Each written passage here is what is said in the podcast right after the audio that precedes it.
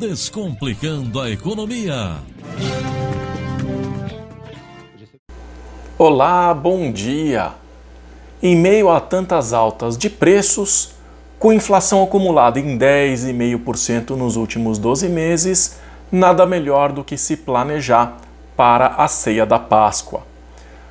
A inflação mede os gastos com os produtos alimentícios que têm maior peso na composição do índice, mas também mede os gastos com saúde, habitação, educação, transporte e outros. Então, é possível que a inflação dos alimentos seja maior que esses 10,5%.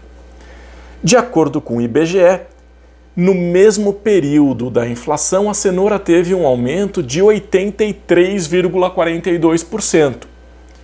Um absurdo, mas essa alta pode ser explicada, por exemplo, pelos fatores climáticos. As abundantes chuvas alagaram as áreas de plantio, estragaram as raízes e dificultaram o tráfego das máquinas coletoras, reduzindo a oferta do produto no mercado. O tomate subiu 31,33%.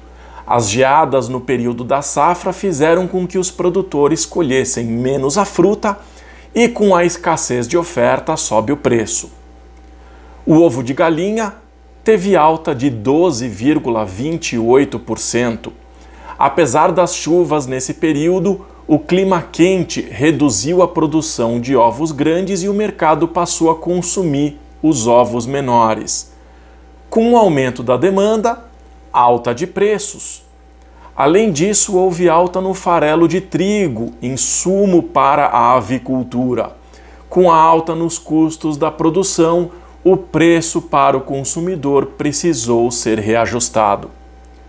O macarrão teve o preço majorado em 12% a alta do dólar influenciou o preço do trigo porque os produtores nacionais optaram por exportar o grão, desabastecendo o mercado interno. Mais uma vez, a redução na oferta do produto fez com que houvesse alta nos preços.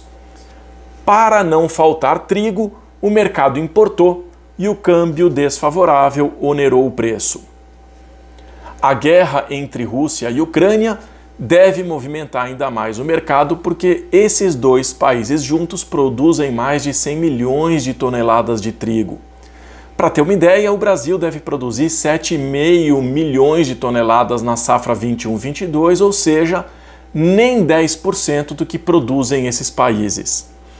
Vai faltar trigo no mercado e o preço vai subir ainda mais.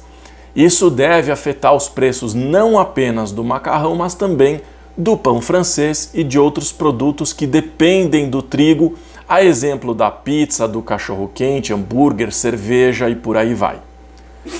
Além disso, é preciso dizer também que o período de pandemia afetou os produtores e faltou capital para o arrendamento de terras, e isso fez com que reduzisse a quantidade plantada, consequentemente, o volume de produtos que foram colhidos diminuindo ainda mais a oferta dos produtos agropecuários.